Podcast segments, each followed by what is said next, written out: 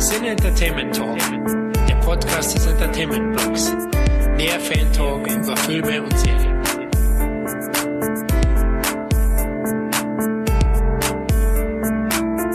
Willkommen beim nächsten Jean-Claude Van Damme Special Podcast. Letztes Mal haben wir Kickboxer gehabt. Heute ist Leon dran. Und natürlich bin ich nicht alleine. Ich steige in den Untergrundkampf zusammen mit meinem ewigen Kampfgefährten. Hallo Tobi.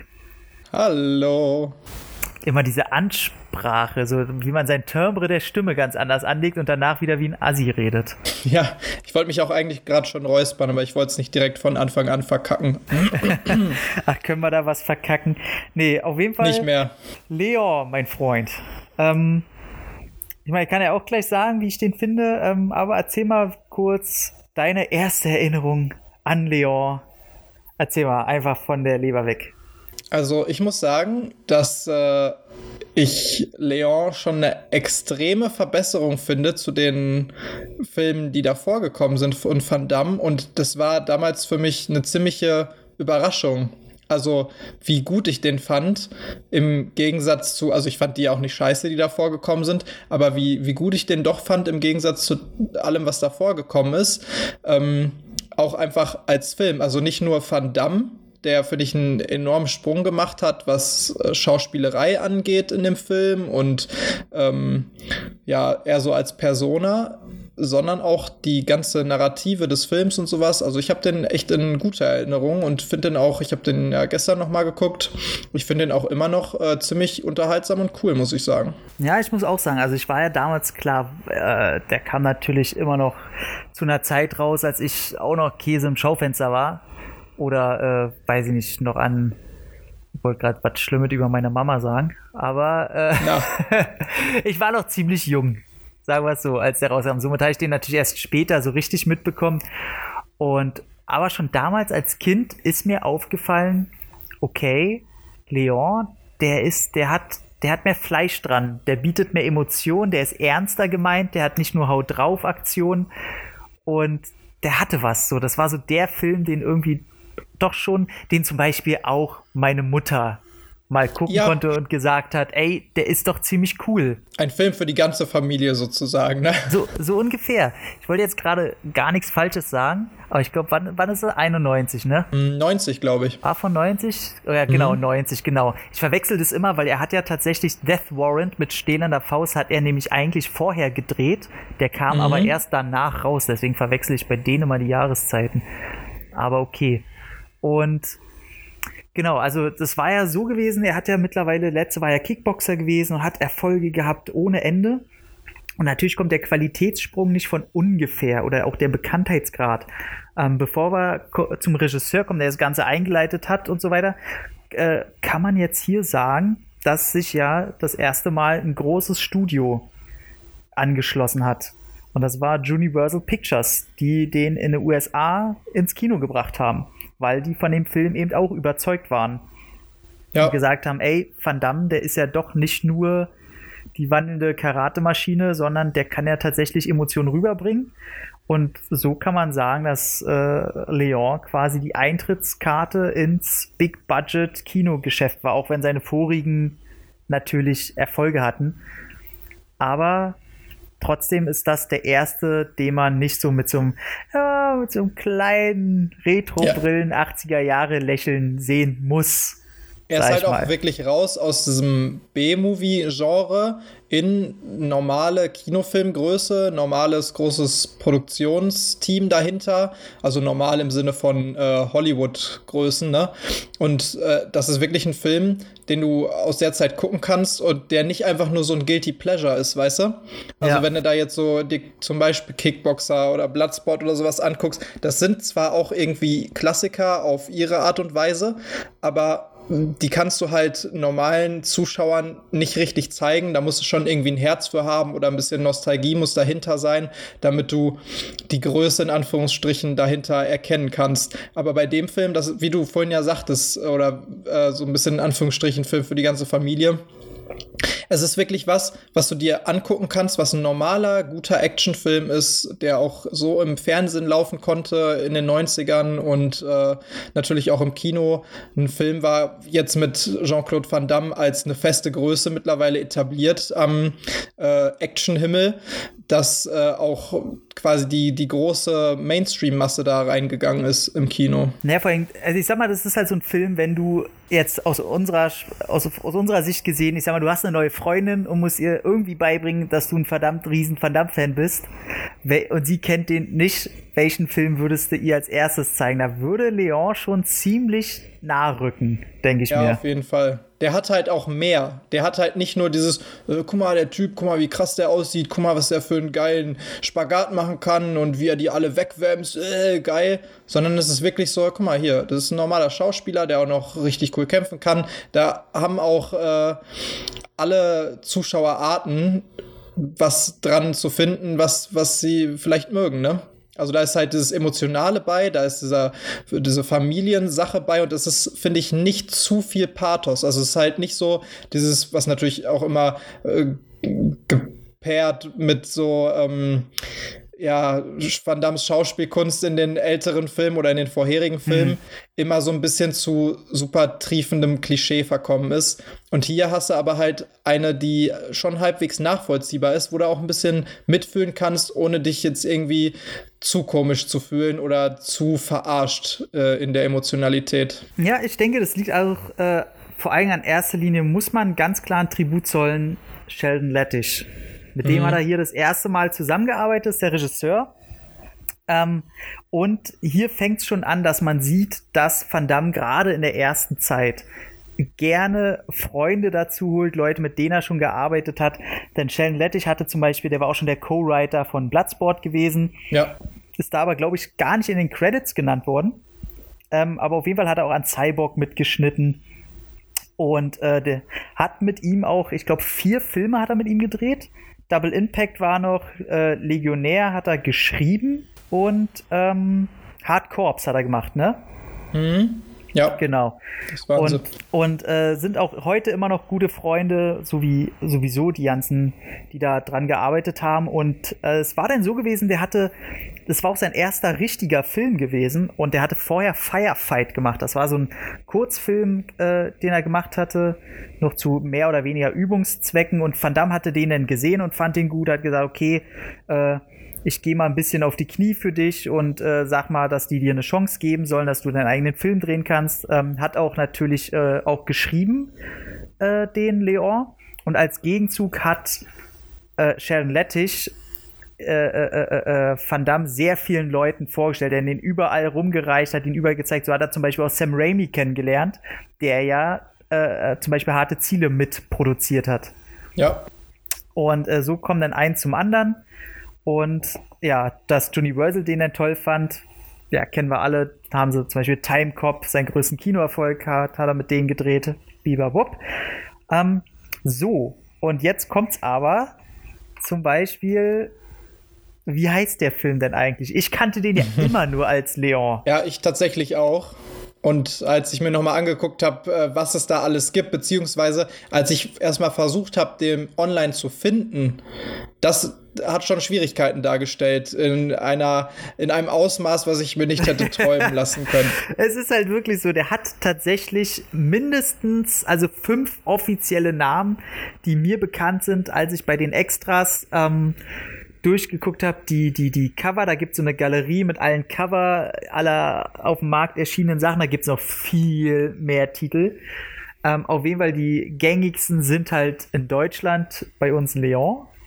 In Amerika heißt er Lionheart, wie er auch von äh, Sheldon Lettich bevorzugt wird. Dann A Hole, also A-W-O-L, Absent Without Leave. Leave. Mhm. Ähm, und Wrong Bet. Haben wir einen vergessen? Nee, ne? Ja, das waren jetzt vier. Da fehlt doch noch einer. Wir hatten vorhin fünf gehabt. Verdammte Scheiße. Ja. Warte mal. Nee, so jetzt nicht, meine Leute. Jetzt geht's rund. Jetzt will ich wissen, wie der heißt. Äh, wo finden wir es? Nee, finde ich tatsächlich doch nicht mehr. Nee, Ach, mir doch, fallen no aber auch nur die vier ein. Warte mal. Known as. Äh, Wrong Bad hatten wir, Leon, Lionheart. Ah, hier, genau, Full Contact.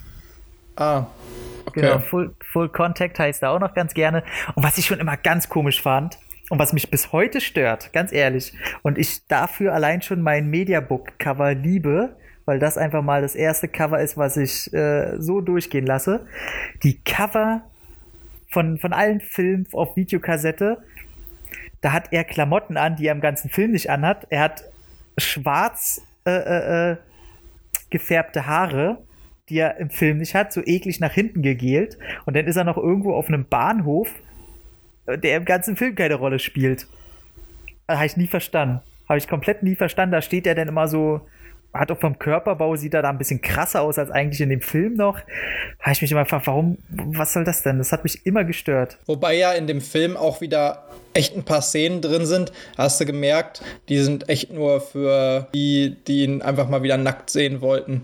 Also da, äh. da sind ja wirklich so, so lustige Szenen, die dann auch so, so offensichtlich wieder nur so zweckdienlich sind. Zum Beispiel, womit fängt es natürlich an? Er muss äh, Kohle schaufeln auf einem Dampfschiff, mhm. natürlich oberkörperfrei mhm. und äh, läuft dann auch noch schwitzend da die ganze Zeit im, im Feuerschein unter Deck natürlich. her und sowas. Ne? Natürlich. natürlich.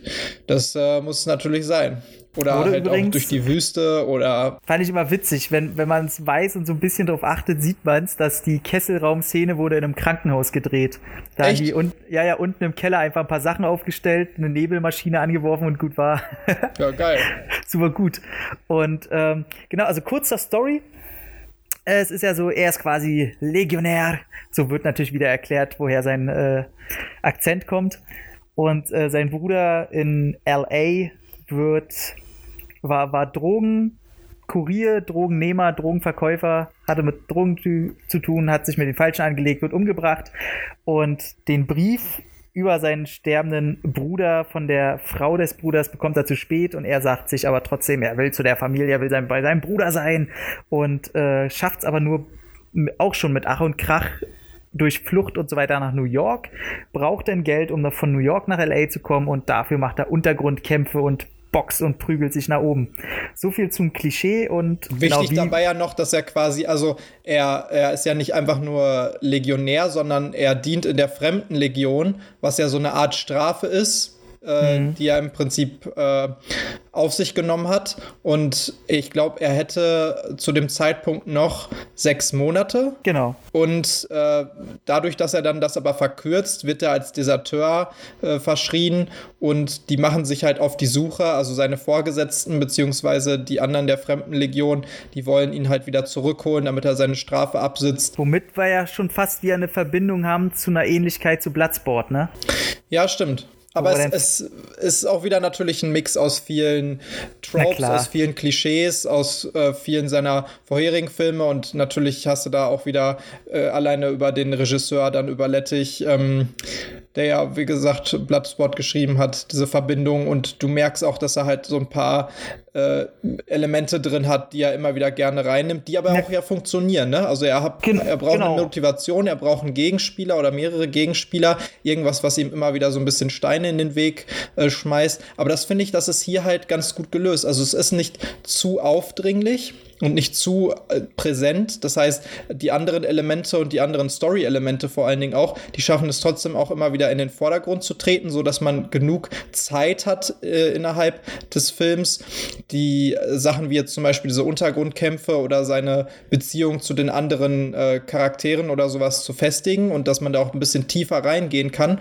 Aber trotzdem kommen die immer wieder an den Stellen, wo sie halt am meisten, äh, ja, wo es am spannendsten werden kann, dass sie dann doch doch wieder auftreten und sowas, wo man sie schon fast wieder vergessen hat. Naja, er hat halt, also der große Unterschied ist halt generell, bevor wir jetzt zu den Fakten und zu, zu den ein paar Sachen kommen, die man da ansprechen kann, der große Unterschied ist halt, dass seine Charaktere hier bei Leon halt in der Realität behaftet sind. Du mhm. hast halt bei Bloodsport und Kickboxer und so weiter, das sind alle so Comic-Klischee-Figuren, die es so halt nicht gibt. Er, ze er zeigt auch hier halt soziale Missstände, die halt ernst gemeint sind und das passt schon alles. Ähm, daran kann man es, glaube ich, festhalten. Und genau, dann trifft er ja auf, äh, auf Joshua, sehe gerade. Ähm, lassen den hier, hier nebenbei so ein bisschen laufen. Aber äh, kommen wir mal zu den ersten kleinen äh, Easter Eggs zum Beispiel. Äh, Du hast den ja auch, du lässt den auch gerade nebenbei laufen, ne? Ja, ja, genau. Ich bin jetzt gerade in der Szene, wo äh, Joshua sich äh, quasi das Geld geben lässt, beziehungsweise äh, Van Damme auf ihn aufmerksam wird und äh, er fragt, wer möchte jetzt antreten in dem ersten ah, okay. Kampf von ich Van bin, Damme. Ich bin auch kurz davor, ich bin noch, also der Kampf ist schon gerade, also nur ein paar Sekunden.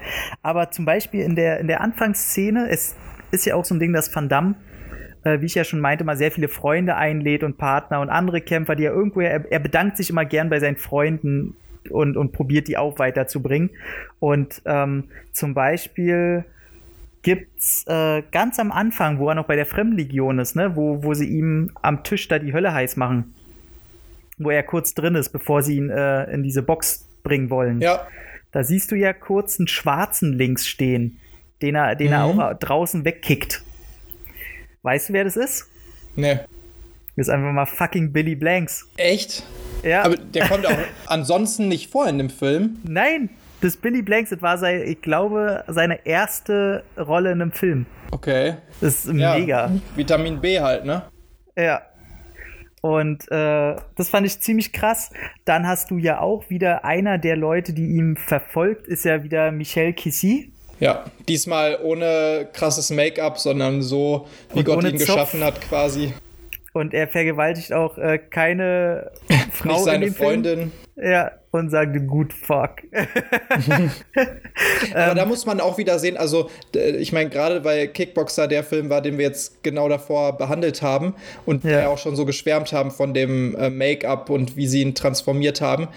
Es ist einfach auch schon wieder so krass, jetzt wo du siehst, wie er eigentlich halt aussieht, da ist null Ähnlichkeit, finde ich, ja, zu äh, Tom Po. Null. Ist, ist mir auch aufgefallen, also wer den letzten jetzt nicht gehört hat, oder ich glaube, selbst Billy Blanks könnte man ja kurz erklären. Das ist der, den habt ihr bestimmt schon mal gesehen, wenn ihr in den 90ern irgendwie groß geworden seid.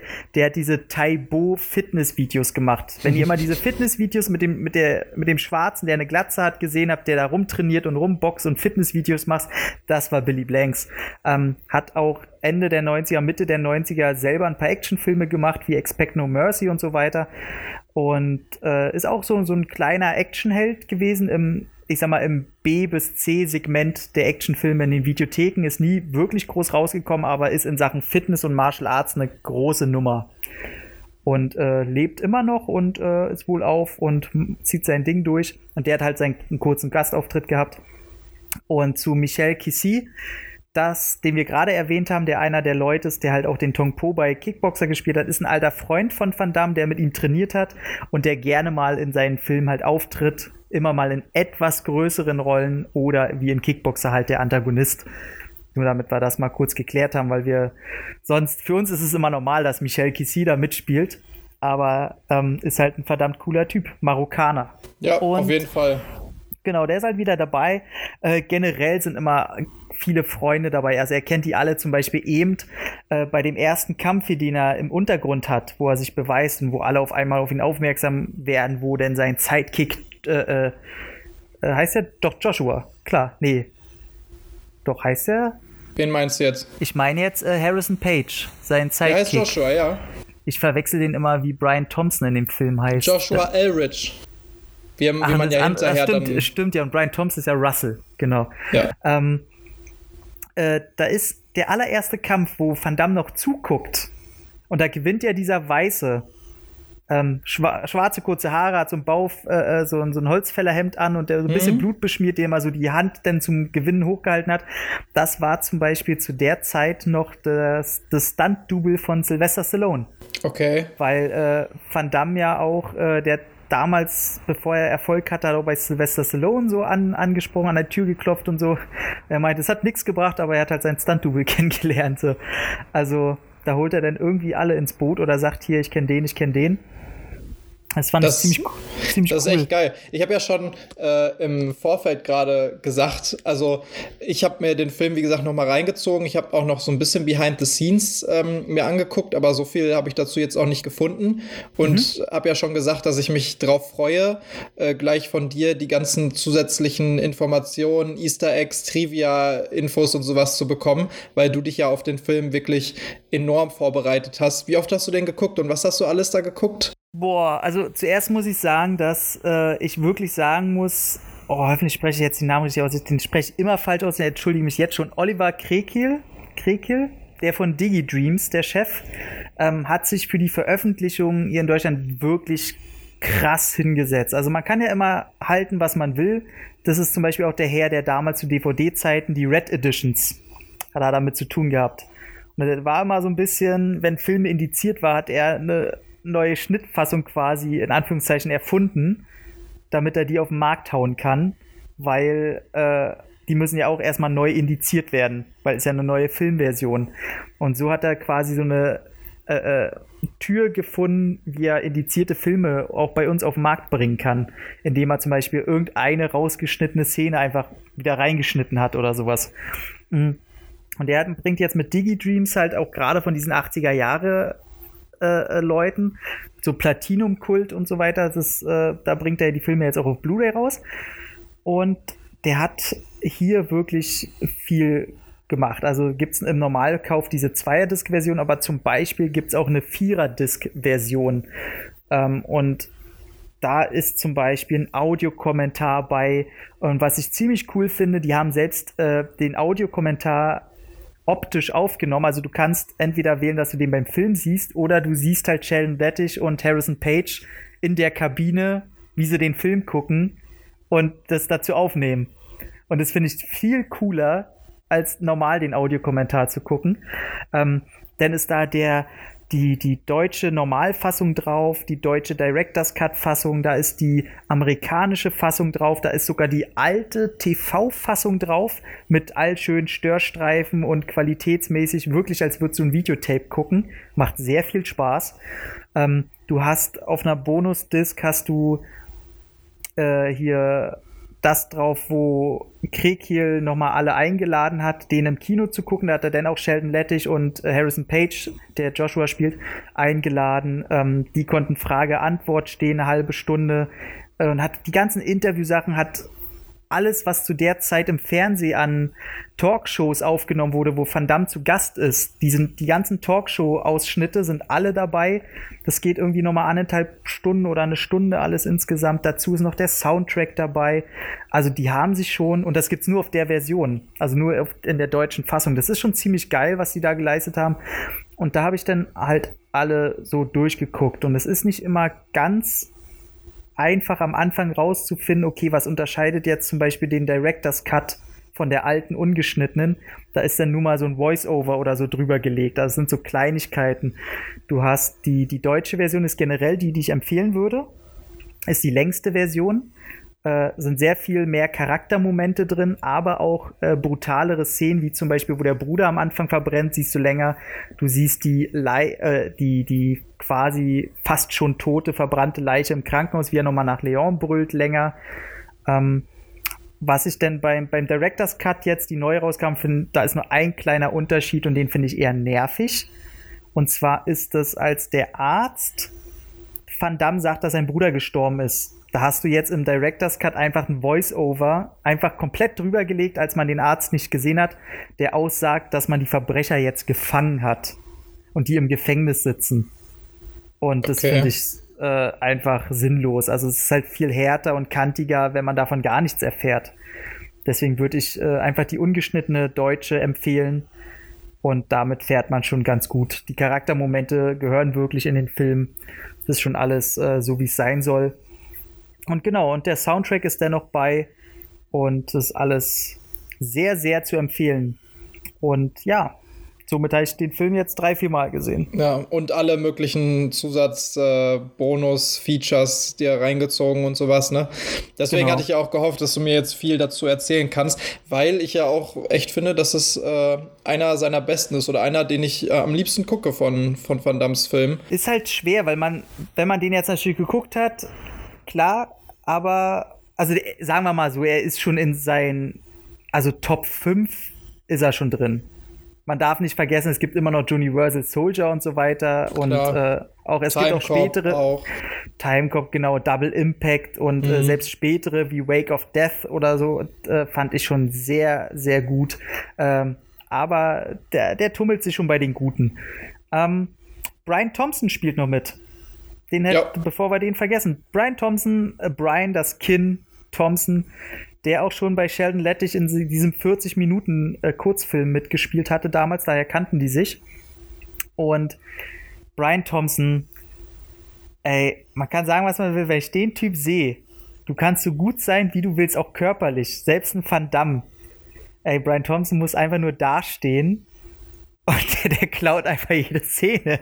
Ja, der ist einfach ein heftiger Brecher. Ne? Also ey, der hat ja auch die perfekte Rolle innerhalb des Films. Aber vor allen Dingen sein, der hat ja dieses komische Grinsen, weißt du? Dieses ganz Killer komische. Ey, aber wirklich, wenn er dich angrinst, dann denkst du, oh, okay, ich bring mich selber um, bevor du es ja, machst. Weil jetzt sieht es einfach aus, als hätte er einfach zwei Kinn. Ja. So, der hat einfach so ein riesen Kinn. Du denkst, er kann mit seinem Kopf einfach Häuser einreißen. Der hat dazu auch noch so eine Bullenstatur. Ähm, den kennt man am meisten aus. Äh, Oh Gott, jetzt hätte ich, die, jetzt hätte ich fast gesagt, die meisten kennen ihn aus Mortal Kombat 2. Oh aber Gott. ich muss ja dran denken, dass nicht alle in meiner Welt leben. Und, äh, aber er hat zum Beispiel in Mortal Kombat 2 tatsächlich Shao Kahn gespielt. Ähm, und in Act X hat er gespielt. Lange. Echt? War, okay. Er war, er war einer dieser bösen Agenten, glaube ich. Ich glaube schon ab, ab Staffel 2 oder 3. Ähm, ich habe dauernd was im Hals, Entschuldigung. Ähm, und wo hat er denn noch überall mitgespielt? Er ist nicht der, er ist nicht Kurgan, ne? Aus Highlander. Nee. Das, also das ist Clancy, das ist Clancy Brown. Die verwechsel ich mich ganz gerne. Aber Brian Thompson, warte mal, jetzt muss ich den aufmachen, weil der hat mich tausende Filme gedreht und die kennt man alle. Jetzt so, jetzt zeige ich ihn auf. Er hat auch ein Foto bei IMDb. oh, geil, wenn du kurz Zeit hast. Er hat bei Terminator 1 war er neben Bill Paxton am Anfang einer der Punks. Auch sehr witzig. Ähm, der hat auch gerade schon wieder äh, vier, fünf Filme in der Pipeline. Ich gehe mal äh, zurück zu seinen älteren Filmen. Er hat mitgespielt. Komm, hört mir auf. Jetzt komm, jetzt hauen wir mal schnell hier ein, zwei Dinge raus, weil Brian Thompson verdient es einfach, dass man ihn mal erwähnt. Äh, äh, Space Cop, nach der Entscheidung. Okay, haben wir hier noch irgendeinen, irgendeinen, den man auf jeden Fall kennt? Er war ja auch selber kurz in, äh, als Held unterwegs in der Hauptrolle. Wobei er der Bösewicht schon ein bisschen besser zu ihm passt, ne? Auf jeden Fall. Dragonheart hat er mitgespielt, genau. Buffy. Naja, doch nicht so viel krass geile. The Order war er nochmal bei, bei Charmed. Also er ist halt so ein Gesicht, ich wette mit euch, wenn ihr den seht, dann sagt ihr, ach, den ja, den kennt gesehen. man. Den, vor allen Dingen mit so 80er, 90er äh, hat man den sofort irgendwie in Verbindung gebracht, sobald man seinen Gesicht sieht und sein Kinn. Genau, ist halt super gut. Und äh, ja, ja, dann hat er seinen ersten Kampf so bestanden. Er hat, so, hat er ja diesen, diesen Untergrundkampf, den als erstes äh, hier Cynthia arrangiert. Ja. Ne? Und ähm, weil, kennst du noch die Szene, wo er den, den Yuppie so reinholt in den Ring? Den er, den er so am Kragen packt. Ja, ja, ja. Äh, die Szene ist ja komplett improvisiert, ne? Deswegen reagiert dieser Yuppie, der ist eine echte Reaktion. Der dachte, okay. er hat Van Damme jetzt wirklich beleidigt. Und der, weil der sollte nur diese Szene drehen, so von wegen, ja, Mann, so eine Scheiße hier. So Kampf so kurz, so bietet mal was. Und da ist Van Damme halt wirklich hingegangen und der hat, blieb aber einfach in der Rolle drin. Und, und alle, die du im Hintergrund siehst, die sind nicht verblüfft wegen der Szene, sondern weil die nicht wussten, dass Van Damme das jetzt abzieht. Ja, also Fand wirklich so, das ist ein wirklicher Schock, den man da auf den Gesichtern sieht. Die ja. Szene ist mir tatsächlich auch gestern nochmal aufgefallen, weil ich wirklich, also ohne Scheiß, jetzt wo du es sagst, ergibt es auch Sinn, weil ich habe mir die Szene angeguckt und dachte mir so, oh, der sieht echt aus, als hätte er ein bisschen Schiss gerade. Aber ja. ich dachte mir so, okay, das ist geil geschauspielert, obwohl es ja in den meisten Fällen irgendwelche Statisten sind, irgendwelche Unwichtigen, genau. die auch nichts können, in Anführungsstrichen. Ne? Ähm, aber okay, das macht dann auf jeden Fall noch, noch viel mehr Sinn. Muss sagen, da, ähm, ja. Was findest du denn an dem Film? Also, ich meine, wir haben ja jetzt sehr viel Positives äh, gesagt darüber. Mhm. Was findest du denn eher schlecht? Sind da irgendwelche Sachen, die dir besonders negativ aufgefallen sind? Weil, mhm. auch wenn ich den jetzt noch mal hier nebenbei laufen lasse, also, ähm, ich muss sagen, dass mir zwei Sachen sehr negativ aufgefallen sind, auf oh. jeden Fall. Okay, also ich müsste dann kurz überlegen. Ich finde, ähm, bei den Kämpfen, finde, also ich finde den Endkampf nicht gut gegen, gegen Attila weil das mehr so ein Brawler-Kampf und hat nicht viel mit Nahkampf zu tun. Oder also mit, mit einer schönen Technik des Nahkampfs. Und ähm, ich finde bei der, bei der Kämpferauswahl, wenn du halt einen Film hast, wo er gegen Einzelne mal antritt, ist eigentlich der einzige so ein bisschen, der mir in Erinnerung behält, vielleicht vom Kampfstil, den er im, im Pool bekämpft. Mhm. Ist dieser Pablo Paco, irgendwie sowas. Ja, ist ja der mit den lang wehenden Haar. Der Capoeira-Typ, da komme ich auch noch mal nachher zu. Und äh, der Schotte. Wobei ja. bei, beim Schotte ist halt der Kampf geil inszeniert und beim Pool-Typen siehst du aber halt, dass der wirklich was kann, aber da ist die Szene nicht so geil inszeniert, mhm. finde ich. Ähm, somit haben sie da ein bisschen Chance vertan, so geile, krasse Kämpfe zu inszenieren. Also noch geiler als so schon. Ja, aber ansonsten würde ich sagen, äh, nee, tatsächlich fällt mir da, nee. Erzähl mal, was, was meinst du denn? Ich muss echt sagen, also das ist vielleicht ein bisschen kontrovers auch jetzt, aber mhm. ähm, ich sage erstmal das, was nicht ganz so, so schlimm ist. Der oh Schnitt. Gott, was kommt denn da? Der ja. Schnitt, der hat mich an vielen Stellen echt auffällig gestört. Also ich meine, äh, kann man ja so argumentieren, guter Schnitt echt? ist der, den du nicht siehst, ne, den Aber du nicht merkst und den du nicht mitkriegst. Aber hier in diesem Film, da sind halt viele Schnitte, gerade zwischen ähm, so Ortswechseln oder sowas. Normalerweise hast du das ja meistens so eingeführt, klar, das kennst du auch heutzutage so, dass du immer so einen Establishment-Shot hast, zum Beispiel, die sind gerade in New York und mhm. dann siehst du von außen irgendwie von ein bisschen weiter weg eine Tiefgarage und dann ist der Schnitt in die Tiefgarage, damit du weißt, wo du dich befindest. Aber hier sind sehr viele Story-Stränge, die quasi ähm, normalerweise vielleicht ein bisschen verbunden werden sollten oder auch so, wenn, sag ich mal, ein bisschen mehr Zeit vergangen ist oder sowas. Das mhm. ist hier halt wirklich einfach nur durch einen komplett harten Schnitt, keine guten Übergänge oder irgendwas oder so, also es, der läuft auch nicht gut aus, weißt du, dass du so eine Szene hast, ja, dann machen wir uns jetzt halt auf den Weg nach LA und dann siehst du auf einmal den nächsten Shot von LA oder sowas, ne? Aber das krass, also hast du hier null.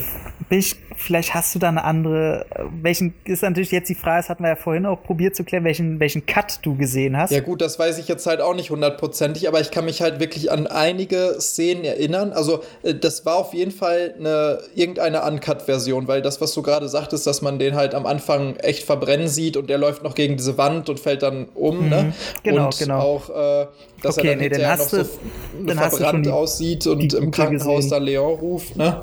Hast du die gute gesehen, wo er verbrennt? Ja, die, die gute, wo man auch alles noch brutaler sieht. Aber ich muss sagen, also zum Beispiel ein, eine Szene oder ein so ein Zusammenschnitt, der mir auch sehr noch im Gedächtnis geblieben ist, als also negativ im Gedächtnis geblieben ist, ist, ja. als er so ein bisschen hier die Lady kennenlernt. Und zwar mhm. äh, sieht man dann, wie irgendwie sie will ihm neue Klamotten besorgen, weil sie sagt, das gehört sich nicht, du musst dir irgendwie ja, jetzt ja. was Neues, beziehungsweise sie hat seine Klamotten verbrennen lassen, damit er nackt rumlaufen muss, äh, ja. äh, was ich ja auch ganz witzig fand eigentlich. Aber dann sind die quasi in der Umkleidekabine und das ist halt einfach richtig schlecht alles geschnitten. Dann kommt auf einmal, die sind in der Umkleidekabine und sie sagt so, probier das doch mal an. Und zack ist da ein Schnitt und die sind beim Essen. Und dann sagt sie nur einen Satz irgendwie und zack ist wieder ein Schnitt und die sind irgendwo anders. Also wirklich, wo du, äh, also das ist einfach nicht gut gemacht. Das ist einfach, wo du jedes Mal, oh, hä, was ist denn jetzt schon? Fast schon so ein bisschen desorientierend, dass ähm, äh, du nicht also, mehr genau weißt, wo sind wir jetzt und wie viel Zeit ist jetzt vergangen? Ist das jetzt am nächsten Tag oder ist das jetzt fünf Minuten später? Oder weißt du, was ich meine? Also ich hatte das auch so ein bisschen, aber ähm, den einzigen, was, was mir jetzt erst aufgefallen ist, wo ich den jetzt äh, mit gewissen Jahren gesehen habe, ist die Tatsache, dass der gar nicht in New York spielt. Also, weil am Anfang, wo er von diesem Dampfer springt, wo er flüchtet, da wo er so sexy, hexy äh, Kohle gescheffelt hat, da siehst du ja die, das World Trade Center. Und ja. dann siehst du ihn ja schon durch die Straßen laufen und da dachte ich die ganze Zeit, das spielt die ganze Zeit in New York. Ich habe immer früher gar nicht so drauf gehört, in dem, dass er in Nebensätzen immer nach LA will. ähm, weil da halt, wie du schon meintest, immer nie so ein Establishment-Shot da war. Und deswegen war das für mich immer total unwichtig, dass er jetzt auf einmal nach LA kommen muss und weil die LA nie irgendwie zeigen und ob da jetzt Southwest Hospital stand oder so, ist einem früher natürlich nie aufgefallen. Aber deswegen verstehst du es schon so ein bisschen. Ähm, wäre für mich so, so ein bisschen ein halber Punkt, weil es mir nicht so sauer aufstößt wie bei dir jetzt zum Beispiel. Ja, Und also die, ich fand es jetzt auch nicht mega schlimm, ne? Also nicht so verstehen, als ich jetzt denke, der Film ist scheiße, deswegen. Aber wollte jetzt noch kommen äh, zu der, der Szene, wo er, wo er bei Cynthia da aufwacht, wo er sein Handtuch fallen lässt und man seinen Arsch sieht. Das ja. erste Mal. Das ist ja ein Trademark. Tatsächlich war das eine äh, von Van Damme die Idee. Er wollte sein Handtuch fallen lassen, damit man seinen Arsch sieht. Echt? Ja, ja, okay. Und Sheldon Lettich meinte einfach, ja, wir drehen einfach zwei Szenen und nachher überlegst du nochmal, ob du das jetzt im Film haben willst oder nicht. Wenn man selbstbewusst genug ist, ne, ey, warum nicht? Ey, und ganz ehrlich, er darf sich ja erlauben. Also wenn ja. jemand sein Leben lang trainiert, um seinen Körper so aufzubauen, verstehe ich auch, dass man seinen Arsch dann zeigen will. Also, ist okay. Ist in Ordnung, ich habe da auch nichts gegen. Aber äh, die andere Sache, die ich noch anmerken wollte, also oh du Gott, hast es eigentlich auch schon gerade äh, so ein bisschen angesprochen. Okay, ich finde allgemein die Kämpfe, also ich finde wirklich fast alle Kämpfe hm. nicht gut in diesem Film. Und ja. ich kann auch tatsächlich äh, zu einem großen Teil ausmachen, woran das liegt. Hm. Ich auch, glaube ich. Das ist also zum einen auch wieder ein bisschen der Schnitt, zum anderen ist es halt wirklich sehr unspektakulär. Ich glaube, das, was du vorhin schon einmal angesprochen hast, ist äh, da sehr wichtig, dass die nämlich versucht haben, so ein bisschen Realismus auch reinzubringen. Die haben ja auch viel echte Kämpfer dafür genommen, mhm. was sie immer wieder in den Behind the Scenes sagen. Wir haben echte Kämpfer genommen, die haben auch sich quasi echt natürlich nicht stark oder sowas, aber normalerweise hast du ja bei so ähm, Filmfights eher äh, sehr viel Platz zwischen Faust und Gesicht und es kommt eben nur auf den Kamerawinkel und auf die Reactions ja, ja. des Stuntmen an und so. Und hier haben sie sich so ein bisschen damit gebrüstet, dass sie wirklich äh, oft getroffen haben. Macht zum Beispiel ja Donnie Yen und sowas heutzutage auch noch, einfach damit es realistischer aussieht und alles. Mhm. Aber ähm, das hast du früher eigentlich auch nicht so wirklich oft gehabt, ne? Und hier soll es wohl auch so gewesen sein, dass sie es gemacht haben. Allerdings finde ich, dass äh, die teilweise so geschnitten sind. Also dann kommt da ein normaler Schlag und dann wird quasi noch zwei Sekunden in dieser Szene verharrt und dann kommt erst der Schnitt und dann kommt der nächste Tritt oder sowas. Das macht die Kämpfe alle relativ langsam und relativ langweilig, weil da halt auch immer wieder nur so äh, ein Schwinger, dann wieder ein Schlag mhm. nach vorne. Es sind immer die gleichen genau. drei Moves. Also dann also ab und zu mal ein Tritt wieder oder so, ne? Aber die wirken sehr theatralisch, die Kämpfe. Also sehr theatralisch, aber obwohl sie halt so super simpel sind und einfach nicht so krass sind. Ich meine, wenn du dir so ein Undisputed anguckst, natürlich, das kannst du nicht mehr damit vergleichen mit so, so einem Scott Atkins, nee. ne?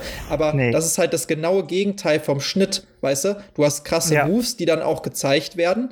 Und hier, da hast du wirklich nur einen Schlag und dafür verplempern die drei Sekunden und dann kommt wieder der nächste, dann hat der einen Tritt und das wird wieder drei Sekunden gezeigt, wie er hinfällt, wie er auf dem Boden liegt, der Gegner, nochmal hochguckt und. Ist für mich immer so, so ein klares Zeichen. Ich meine, Sheldon Lettich hat danach oder ein Jahr später hat er diesen Double Impact gedreht mhm. und da siehst du, dass ähm, er eher dafür gemacht ist, Kämpfe zu inszenieren, die storygebunden sind und nicht in einem Ring stattfinden. Ja. Weil da kann man es dann mit, mit der Außenumgebung und so weiter eher implementieren. Wenn du aber zwei Kämpfer in einem Ring hast, dann muss das schnell on point und knallhart sein. Und das ähm, das funktioniert hier tatsächlich, muss ich auch sagen, weniger. Deswegen ist der einzige Kampf, der mir gefällt, der gegen den Schotten. Ja, das ist bei mir genauso. Das, der hat sich auch so ein bisschen positiv da äh, irgendwie abgesetzt. Vor allen Dingen, weil da aber dann auch wieder, so wie du auch, genau wie du gerade sagtest, ähm, so ein bisschen die Story-Elemente, die da reingehen, was ich auch eine der absoluten Stärken des Films finde, allgemein Story und wie die aufgebaut ist und auch die Struktur und sowas. Aber wenn er es dann geschafft hat, quasi so ein bisschen diese Story zu erzählen, also dieses, oh, er verliert wohl doch, oh mein Gott, oh, jetzt hat er es doch noch geschafft und jetzt will er doch noch gegen ihn gewinnen und so, also so ein bisschen Spannung reinzubringen. Mhm. Der, der Schottenkampf, der äh, schafft es eigentlich mit am besten, aber da benutzt er dann halt auch zum Beispiel, dann geht was zu Bruch. Irgendwie die, dann schmeißt er den in die Windschutzscheibe von dem einen Auto rein. Dann kämpfen sie auf einmal auf den Motorhauben des anderen Autos, äh, stehen sich da gegenüber und äh, die haben auch eine coole Location gewählt. Also, ich meine, einmal haben sie ja diesen Pool, bei diesem Schottenkampf haben sie dann äh, diese Autos, die, die dann quasi diese, mhm. ähm, diesen Kreis oh, bilden. Und in der Tiefgarage einfach mal die coolen Typen auf Rollschuhen rumfahren. Ja, aber das habe ich auch irgendwie nicht so ganz verstanden. ich auch nicht. Aber da wären aber wir wieder à la Kickboxer Ey. bei den äh, weirden, komischen Szenen, ne? Also. Ja, ja. ich habe auch gedacht, ey, es ist eine Tiefgarage, was brauchen wir denn hier? Rollschuhfahrende Männer. Ja, Rollschuhfahrende Männer mit super kurzen und richtig engen Shorts und am besten noch bauchfrei. Klar. Na klar. Wir haben ja auch einen Schotten mit einer drunter. So. Ja, Finde ich ja find ich so geil, ey. Da ist ja Harrison Page im Original auch geil, wie er da sagt, fuck, it's Scottish. so ist so geil. Ähm, dann haben wir, äh, ich hatte gerade noch irgendeinen Punkt gehabt, äh, genau bei der Pool-Szene, wenn wir da schon mal sind, äh, da wurde er ja wirklich getroffen, ne? Da hat der, mhm. der Pablo so und so hat da irgendwie die Markierung verfehlt und hat halt mit einem Kick Van Damme halt wirklich ins Gesicht getroffen. Und er war dann erstmal schön 45 Minuten, äh, konntest mit ihm nichts mehr machen. So. Oh shit. ja. Ähm, war ja auch das Ding zum Beispiel der, der andere, nicht der Kisi, sondern wie heißt denn der andere, dieser Berg von einem Mann, der ihm da auch jagt. Äh, ich finde, der sieht immer aus wie Burt Reynolds. Ja, ja, ja, genau, der heißt, ist ein Russe und der heißt äh, Vojo Goric. Und der hat es immer nicht so gecheckt, wenn er einen Tritt abkriegt von ihm. Der kriegt einmal so einen Doppeltritt auf der Treppe von ihm ab. Der hat es immer nicht geschafft, genau halt auf die Sekunde so wegzugehen, als wenn er wirklich getroffen hat. Und da hat, äh, hat er dann auch gesagt, ach komm, tritt mich einfach wirklich. Und Van Damme hat halt gesagt, ey, nee, so, ich habe echt Power in den Beine und äh, auch wenn du so ein Berg bist. Und deswegen siehst du auch, wenn er ihn tritt, dann geht so äh, Dings ab von ihm, so Straßenstaub da siehst du ihn, dass er ihn wahrscheinlich schon des Öfteren getritt, getreten hat an dem ja. Tag, weil er einen ganzen Staub dran hat. Aber dann siehst du auch, wie er gut wegknallt in der Szene und hat ihm aber, er hat den gut gestanden. Also da siehst du dann, das ist doch ein Typ, da meint auch der Regisseur immer, das ist einfach mal der größte und breiteste Mann, den du gesehen hast. Der kommt im Film gar nicht so rüber. Nee, stimmt. Im, Im, Film kommt er echt gar nicht so rüber. Also ich, klar, der sieht schon groß aus und auch beeindruckend, aber auf der anderen Seite hast du natürlich auch viele andere beeindruckende und große und breite Leute, äh, die daneben stehen, ne? Also ja. Michel heißt der, glaube ich, ne? Michel Kissy äh, mhm. Der ist selber groß und breit, ist ein Kämpfer. Jean-Claude Van Damme natürlich auch. Äh, du hast äh, ja noch einige Kämpfer, gegen die er da antreten muss, die ja auch alle ganz ordentlich trainiert sind. Und was ich auch ganz witzig fand, dass ähm, hier äh, der jetzt habe ich schon wieder den Namen vergessen, der Joshua, äh, Harrison Page, der Joshua ja. spielt. Das siehst du am Anfang gar nicht so, weil er ja die ganze Zeit in seinem langen Mantel rumläuft und mhm. ähm, auch halt so ein Penner spielt, so einen Obdachlosen. Aber irgendwann werden die ja alle nochmal neu eingekleidet. Er läuft dann da quasi erstmal im, im äh, Anzug rum, da habe ich ihn fast gar nicht mehr erkannt. Und genau. später, da siehst du ihn dann auch einfach so im T-Shirt auf der Couch liegen. Und Alter, ja. der hat auch ganz schöne Oberarme und der hat auch einen ganz schönen äh, ja ordentlichen Körper. Ne? Also das ist, das siehst du den gar nicht so an, aber das sind natürlich alles recht krasse Typen wenn dann so Sagen eine. Sie ja, das fand ich so ein bisschen äh, komisch storytechnisch, dass sie das erst am Ende erwähnen, soweit ich weiß, dass er, er humpelt ja so die ganze Zeit. Ja, ja. Und dass dann so quasi rund rauskommt, dass er ja früher auch so ein Kämpfer war von mhm. Cynthia, ne? Genau, und, und von ihr verarscht wurde. Das ist der äh, quasi dann, warum er die, die kennt und warum ähm, die noch so, genau. eine, so, eine, so einen Kontakt haben und sowas. Was, was ich aber sehr cool fand, also dass sie das quasi erst so zum Ende irgendwie ähm, ja, enthüllt haben. Aber ja. ich finde, da hätte man so ein paar äh, Hinweise also noch streuen können. Ja, ja, genau, so dass du denkst, hm, also ich habe mir schon gedacht zwischendurch, warum humpelt er? Aber ich dachte mir halt, ja gut, der hat irgendwie zehn Jahre auf der Straße gelebt und ist so ein armer genau, Penner. Genau. Dann wird der wohl irgendwas haben, ne? Also, aber das, das impliziert halt, dass er selber mal Kämpfer war. Und, ja. und, diese, und dieser Punkt wird halt komplett null aufgerollt. Aber du siehst das, ihn ja mal kämpfen vorher. Und da äh, hm, kann er sich auch ganz kämpfen? gut kommen. Du siehst ihn kämpfen. Ach so, ach so, doch, gegen die schwarzen Brüder da. Ja, genau, gegen diese komischen Typen, die denen das Telefon willst, gehört, quasi. Willst du mal, willst du mal telefonieren? Aber da siehst du ihn tatsächlich auch irgendwie zwei Leute fertig machen. Vor allen Dingen, er schnappt sich direkt den äh, Chef den von denen am Schlawittchen und haut ihn da erstmal gegen die Wand. Ne? Das ist so geil. Er prügelt ihm zweimal die Faust ins Gesicht und schon liegt er schlaff am Telefon. Ja. Hier, jetzt mal telefonieren, das ist so geil. Und ähm, da, da so eine süße Anekdote, da rennt der eine Schwarze, der rennt ja weg. Und äh, das ist eigentlich der einzige aus der Truppe gewesen, der einen Martial Arts Hintergrund hatte und der hat sich dann aufgeregt, dass er der sein muss, äh, der wegrennt. Der wegrennt ja. das ist sehr gut. Ähm, denn was welchen äh, welches Easter Egg, was ich bei dir ja schon angesprochen hatte heute, ich sehr witzig finde, ist, dass dieser Film eine Verbindung hat zu Marvels Avengers. Da bin ich jetzt aber auch echt mal gespannt. Pass auf, pass auf. Und zwar die kleine Tochter im Film, Nicole Coudier, wird gespielt von Ashley Johnson. Und Ashley Johnson ist die, äh, äh, äh, man, wie heißt es denn, die nicht Barkeeperin hier, man ist, sag mir mal, als was arbeitet man in einem, in einem Restaurant oder so? Man ist, man bist jetzt bescheuert? Mir fehlt gerade das einfachste Wort. Kellnerin. Das ist die Kellnerin, äh, die bei Avengers 1 von Captain America da gerettet wird, die auch kurz interviewt wird mit dem beigen Oberteil. Weißt du das noch? Nee, habe ich jetzt nicht mehr auf dem Ding. Aber bei, ich, also ich, als bei, ich das Gesicht von dem kleinen Mädel gesehen habe, da dachte ich die ganze Zeit, woher kenne ich die? Ich kenne die doch hundertprozentig. Ja, die, die genau. hat so ein ikonisches Gesicht, dass ich, also wo man wirklich die, ich dachte wirklich, okay, das ist irgendwie jetzt mittlerweile wahrscheinlich eine bekannte Schauspielerin, aber ich kann nicht genau ausmachen, wer. Dann habe ich auch nachgeguckt, nochmal, wie die heißt. Aber mhm. ich habe die in, also, also, nichts gefunden, wo ich jetzt sagen würde, ah, oh, daher kenne ich die auf jeden Fall, weißt du? Also die hat viel, die macht heute tatsächlich viel und hat auch viel mit, mit Synchronisation da, und so zu das tun. Die ich, spielt, genau, das habe ich spielt auch jetzt gesehen. auch in Last of Us 2 hat die eine große Rolle zum Beispiel und ist da auch, also ja. die hat echt zu tun und die Daher kenne ich so die auch tatsächlich, aus so Behind-the-Scenes-Sachen von Last of Us, weil mittlerweile äh, hat man ja bei Last of Us auch gesehen, dass äh, sehr viele echte Schauspieler benutzt werden für Motion genau. Capturing, die dann echte Szenen auch auch nachspielen und alles, ne? Ja, und die hat auch äh, Ninja Turtles hat so eine zwei Jahre eine Rolle gehabt so und äh, Teen mhm. Titans äh, und hat auch bei Legos Marvel Avengers nochmal äh, mit, auch wieder mitgesprochen. Ja. Also die hat schon Skylanders, also so in der Sache und hat dann halt auch bei Avengers ähm, quasi deswegen hat mich bei dem Film nämlich immer schon gewundert, warum sie die so speziell zeigen und warum sie die denn auch noch mal in, in so einem Fernsehinterview zeigen.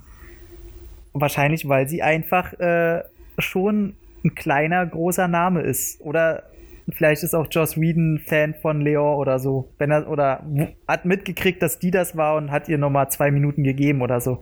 Das ist auf jeden Fall die als Cap bei den Avengers zum Schluss äh, rennt er in so ein Gebäude rein und dann kommt so eine Bombe und dann springt er doch in die Luft und hält sein Schild vor sich, wo er wieder rausgeknallt äh, wird durch die Bombe und wieder auf der Straße landet. Und, oh. und, während der, und während der Szene hat er da halt welche gerettet und sie guckt ihn auch nochmal so an, als sie alle rausgehen und gerettet werden. Da guckt sie ihn auch nochmal kurz an und dann siehst du sie nochmal und dann wird sie zum Schluss interviewt. Kennst du zufällig die peinliche Avengers-Synchro von Cold Mirror? Äh, nee.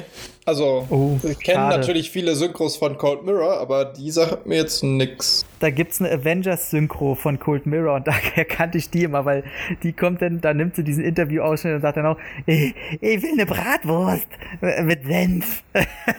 ist einfach mega witzig. Ähm, muss man sehen. Aber das fand Props ich super krass. Cold Mirror. Cross-Werbung ja. äh, hier. Ey, Cold Mirror, da, da kann man nur Werbung für machen. Das ist einfach einer der coolsten Säue der Welt.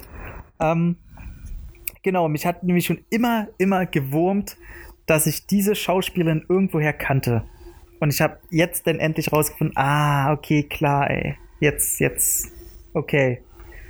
Aber fand ich, äh, finde ich krass. Fand Wo wir auch schon bei den äh, Schauspieler oder Schauspielerinnen sind. Ich finde mhm. ja auch, äh, dass Lisa Pelican die da quasi die, die, die, die Schwägerin oder Ex-Schwägerin, je nachdem, von, mhm. von ähm, Van Damme spielt. Die sieht ja. aus wie Jodie Foster. Tatsächlich so ein bisschen. Die ja, hat so, so, ein, so ein hageres Gesicht und hat auch so einen Rehblick. Und äh, finde ich auch. Finde ich tatsächlich auch. Dieser Pelican. Ich weiß gar nicht, ob die noch groß was gemacht hat danach. Also nichts, was ich jetzt gewusst hätte. Nichts oder was ich jetzt äh, kenne heutzutage. Ja, ich gucke auch gerade durch, so da ist alles nichts so Großes bei. Und die Dame hier mit den, die, die irgendwie Antagonisten spielt, die heißt sie, Deborah Rennert, die ist mit irgendeinem äh, berühmten Regisseurs, die verheiratet immer noch. Die hat aber ein paar gute Sachen noch gemacht, die ist dann relativ bekannt noch gewesen. Aber auch jetzt nichts riesiges, großes. Ich fand immer die, ich weiß noch, dass ich früher immer nicht wusste, ob ich die sexy finde oder nicht. Ja, ey, das habe ich jetzt aber beim nochmal gucken auch gedacht. Also ab und zu mal hat sie ja so ein paar Szenen, zum Beispiel, wo sie dann da trainiert und sowas, ne? Und ja, ja, klar. Äh, äh, Leon aufwacht. Aber das ist halt einfach dieser typische 80er äh, Jahre, Anfang 90er Jahresteil, den ich eigentlich total ungeil finde und auch schon immer total ungeil fand. Also diese blondierten, halb hochtopierten, aber kurzen Haare und äh, am besten immer in so ähm, ja, Klamotten, die eigentlich aussehen, den, als würden sie aus so einem Fitness-Dingens. Weißt du? Ja, klar, ey, Schulterpolster. Ja, Schulterpolster, genau, Schulterpolster, so. diese Fitness-Badeanzüge und Echt schlimm. ey, das ist alles, ich verstehe das einfach nicht. Das ist so ein, so ein Zeitfenster äh, in der Geschichte der Menschheit, wo ich die Mode jetzt nicht so ganz verstanden habe. Also kurze Haare bin ich ja noch dabei. Ich liebe kurze Haare, aber alles andere, da sage ich auch so, was, was geht da ab? So. Aber, aber doch auch nicht so. Ich weiß also, nicht. Also wenn ich mir aussuchen müsste, äh, würde ich schon Ja sagen zu ihr. Ich weiß es nicht. Ja, weil die super rich ist. Nee, nee, tatsächlich äh, mich. Du Golddigger. Wenn, nee, wenn Leute reich sind, turnt mich das sogar tatsächlich eher ab. Weil ich äh, selber immer Angst habe, okay, was ist, wenn du irgendwann kein Geld mehr hast und dann hast du eine, die mega reich. Ich habe dann so ein, so ein kleines Identitätsproblem mit mir selber irgendwie. Deswegen habe ich so ein bisschen Angst vor reichen Beziehungen. so. Äh, daher finde ich das cooler, die sollen lieber kein Geld haben.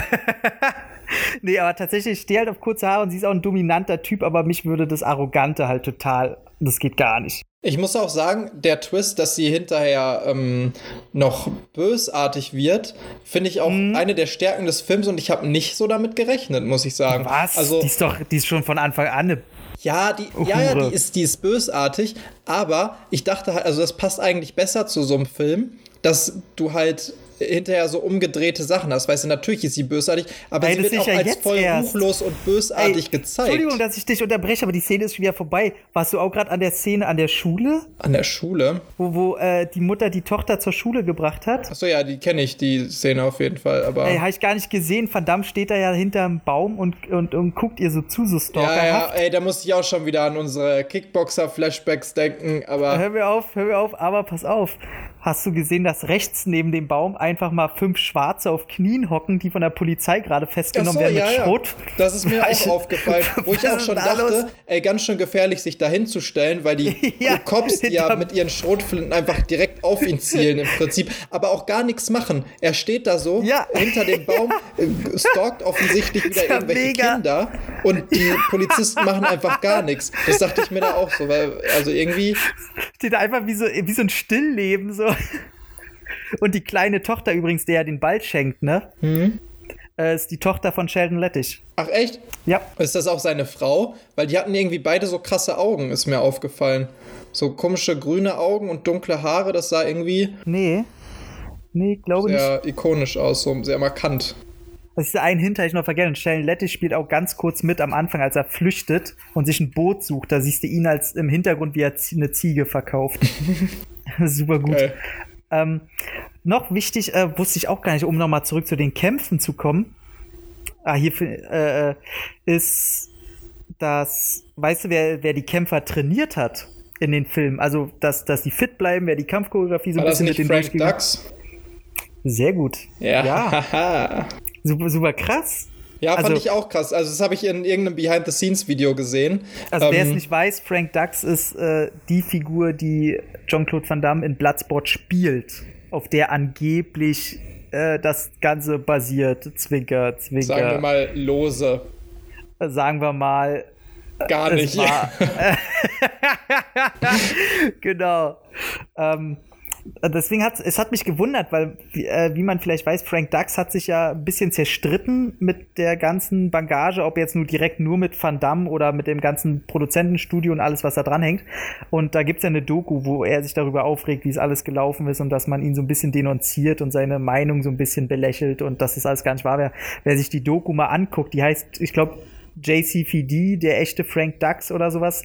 Ähm, also man ist auf jeden Fall nicht auf der Seite von Frank Dux, weil er einfach das größte, idiotischste Arschloch der Welt zu sein scheint. Ähm, aber mich wundert es dann, ich möchte mal wissen, wann denn der Bruch kam, weil ich dachte immer, der kam direkt nach Bloodsport. Boah, das kann ich dir grad, auch nicht du, genau du sagen. Du guckst gerade wieder zu, wie sie gerade ausrastet, ne? Mega witzig. Ja, wo bist denn du gerade? Na, wo sie sich aufregt und ihn anschreit. Ach so, ich bin schon bei dem Schottenkampf. Ja, irgendwas läuft auf. Ach so, du guckst wahrscheinlich die DVD-Version, äh, die reingestellt wurde. Ich gucke ja auf Blu-ray. Da ist dann der Zeitunterschied. Ja, ich habe äh, YouTube an im Hintergrund. Okay. Wo der übrigens, falls man den nochmal sehen möchte, in einer sehr guten Qualität äh, hochgeladen ist. Mehrere Versionen, aber da ist auch eine äh, sehr gute Qualität bei, die man sich durchaus geben kann. Allerdings auf Englisch, nicht in der deutschen Synchrone. Aber Amazon Prime hat ihn gerade auch drin. Genau, Amazon Prime hat ihn auch drin, hätte ich das vorher gewusst und wäre nicht wieder zu blöd gewesen. Was ich aber schon angesprochen habe, äh, diesen Film zu finden bei Amazon Prime, was wahrscheinlich daran gelegen hat, dass ich nur vier von den möglichen Titeln, aber den fünften, der es dann im Endeffekt war, wie er heißt auf Amazon Prime, nicht eingegeben hat. Ja, na gut, aber. So ist ähm, Pass auf, ich habe noch, hab noch einen letzten, letzten Gastauftritt.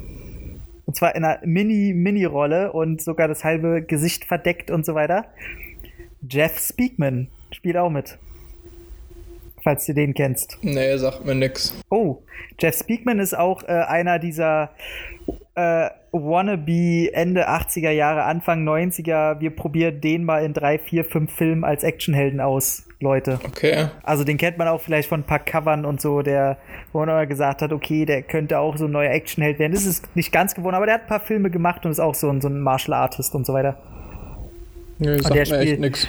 Der ist zum Schluss auch äh, kurz dabei. Der ist einer der Security-Leute in Cynthias Haus.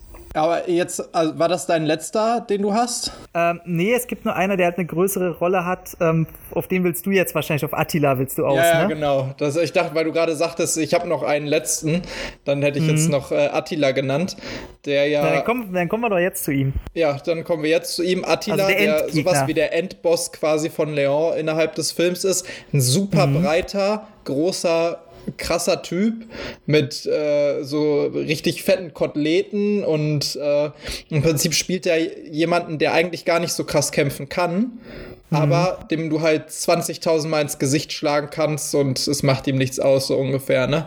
Und das ja. ist auch das, was, glaube ich, den Endkampf ein bisschen äh, Lame. langweilig Lame gemacht hat, weil er wirklich nur daraus besteht, dass Van Damme ihm die ganze Zeit irgendwelche Jabs ins Gesicht gibt, so 20 Mal Übrigens hintereinander. Sieht der, sieht der Schotte aus nix. wie Joel Edgerton mit Popelbremse.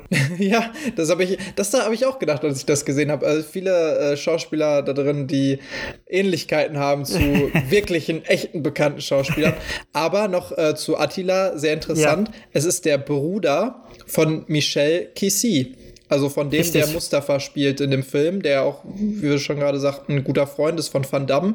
Und da sieht man mhm. auch mal wieder, dass die meisten Leute offensichtlich in dem Film an ihre Rolle bekommen, äh, gekommen sind, weil sie irgendwie äh, assoziiert waren mit anderen Leuten aus der Produktion. Oder ja. befreundet mit Van Damme ne, oder mit Lettich. Genau, da waren, also waren so viele Freunde immer bei und ähm, bei, bei Attila hier, bei, wie heißt der denn echt? Ähm, Abdel Kisi. Genau, Abdel. Äh, der ist ja zum Beispiel auch der Endgegner. Das hat mir nämlich in einem Podcast falsch gesagt. Da hatte ich gesagt, dass Michelle der Endgegner ist, aber das Abdel ist der Endgegner zum Beispiel auch in The Quest mhm. von ihm. Und er spielt auch in The Order mit. Er sieht ja auch äh, einfach krass aus, das muss man dem schon lassen, ne? Und der ist, echt ein Brecher. halt wirklich, ich finde, der sieht zum Beispiel in The Quest, der gut 15 Jahre später denn rauskam, na gut, nicht so viel, aber sehr viel später krasser aus als hier noch bei Leon. Also es sieht aus, hier mhm. sieht er ja noch sehr so, so ein bisschen eher schwabbelig aus. Also es ist halt ein Tier, ja, aber stimmt. die Muskelmasse ist da ja nicht. Und später in The Quest oder auch in The Order, da sieht er halt, da hat er schon äh, gute, gutes A- oder B-Körbchen. So. da denkst du so, okay, krass. Ähm, ein Fakt, den wir noch gar nicht benannt haben und der mir hier bei, als erster Film von Van Damme, gut, ist er sein vierter, aufgefallen ist, ist die Musik. Ja, stimmt. Also die höre ich und ich glaube, ich bräuchte nicht mal lange, um in meinem Kopf zu kramen, bis ich die nachsummen könnte. Ja. Also die, die bleibt echt hängen.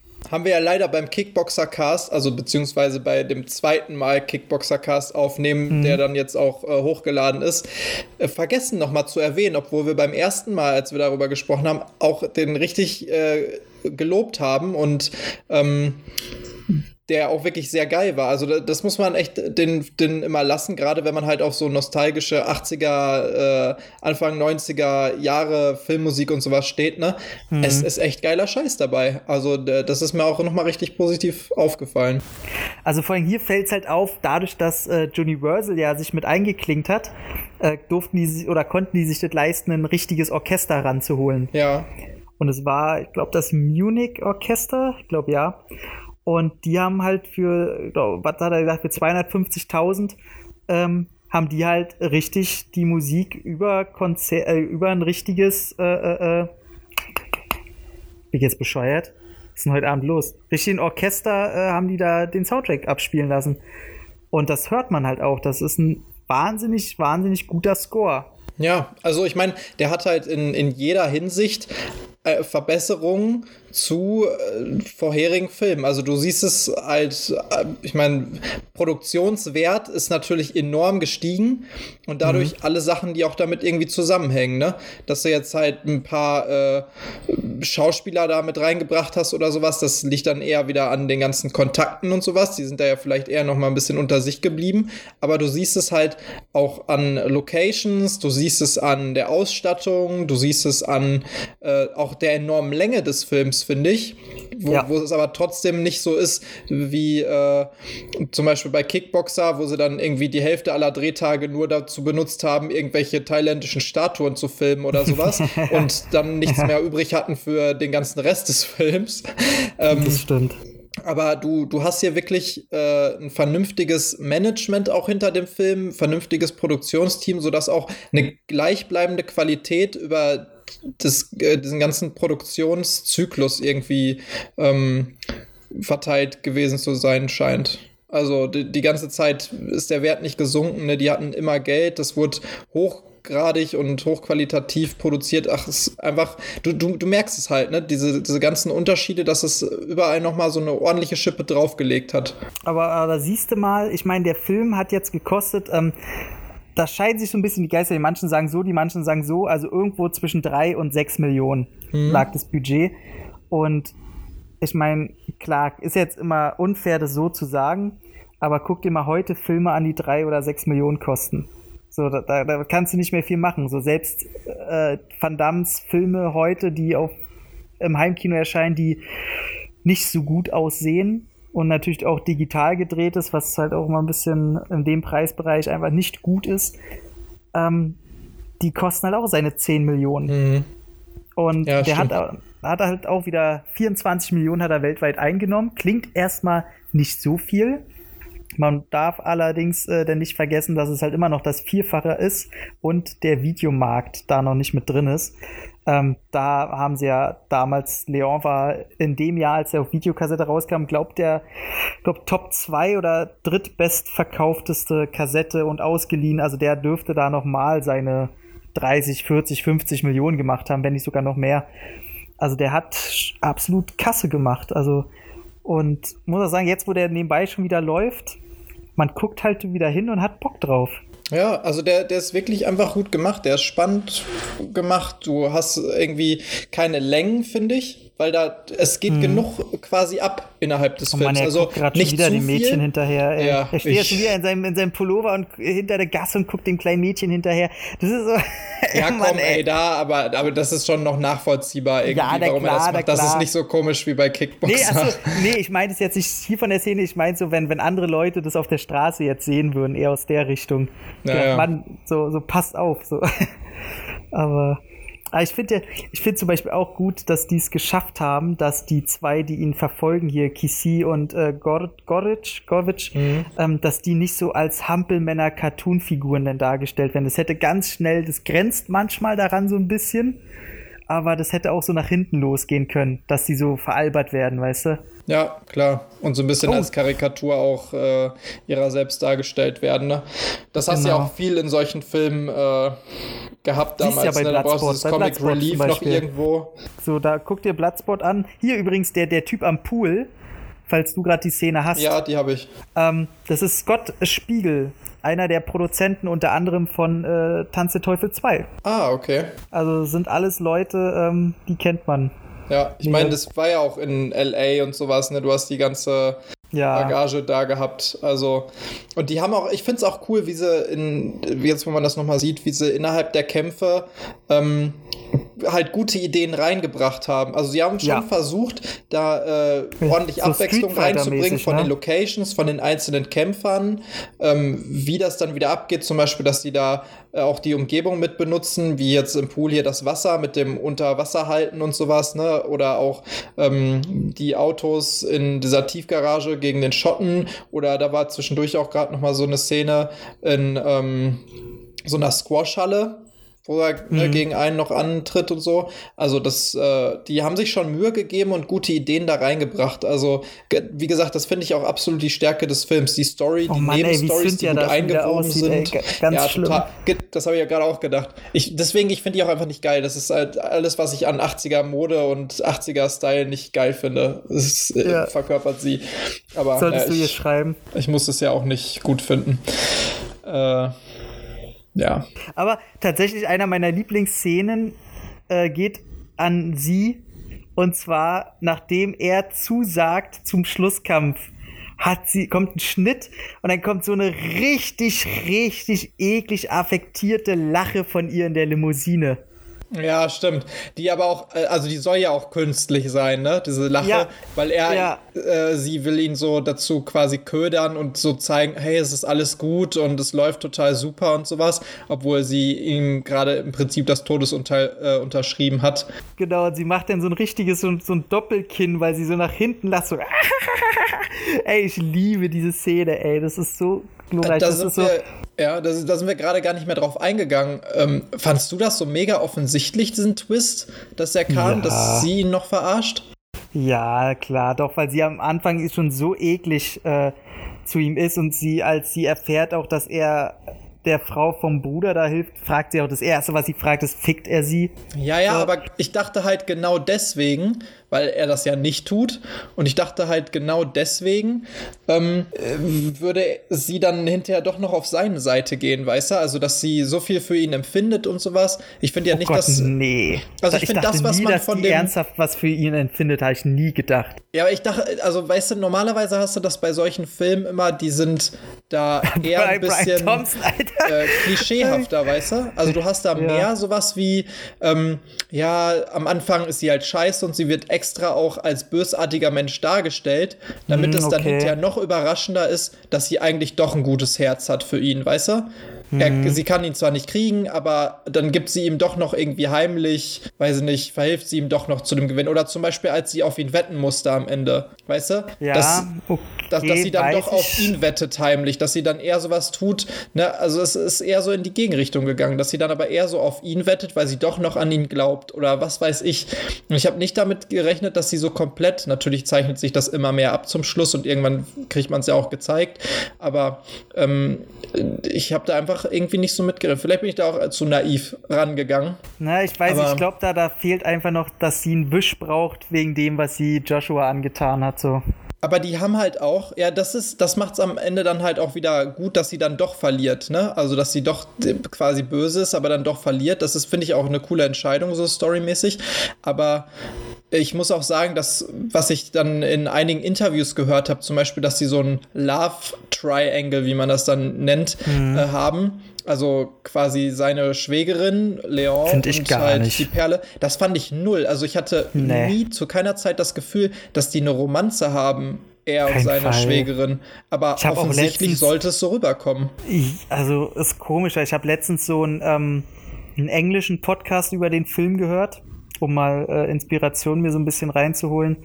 Und da meinten die das auch, so dass denen es dann halt so rüberkam, als ähm, hätte sie jetzt, also haben die es halt veräppelt, dass er jetzt, ja, er macht jetzt mit der Frau rum und es wird Ja, ja. voll romantisch. So. Ich dachte, ey, mir kam das nie so rüber, als würde er jetzt mit der Frau anbandeln wollen. Nee, mir auch überhaupt nicht. Also vielleicht auch, weil ich das gar nicht so gedacht habe, weil ich mir dachte, ja, er will halt für die Frau einfach sorgen, weil Na, das na das eben. Letzte war, was er noch für seinen toten Bruder tun kann und weil sie ja auch einfach Familie sind, ne?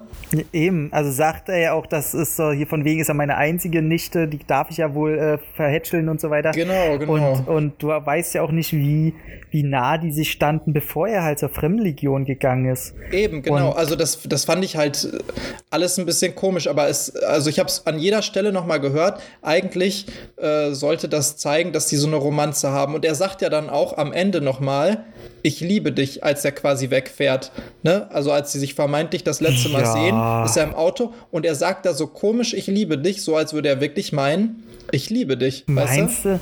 Ja, Also, schon irgendwie. Also das ist mir komisch einfach vorgekommen, aber ich habe es trotzdem nicht so empfunden, weil ich mir dachte, das passt einfach überhaupt nicht. Also, Ja. ne, es passt einfach nicht. Also, nee, das also habe ich auch nie so gesehen. Und ich glaube, da fallen die meisten Leute so die, die, den Klischee 80er zum Opfer. So von wegen, ja, das sind jetzt zwei Frauen und da, das, das muss ja denn so sein.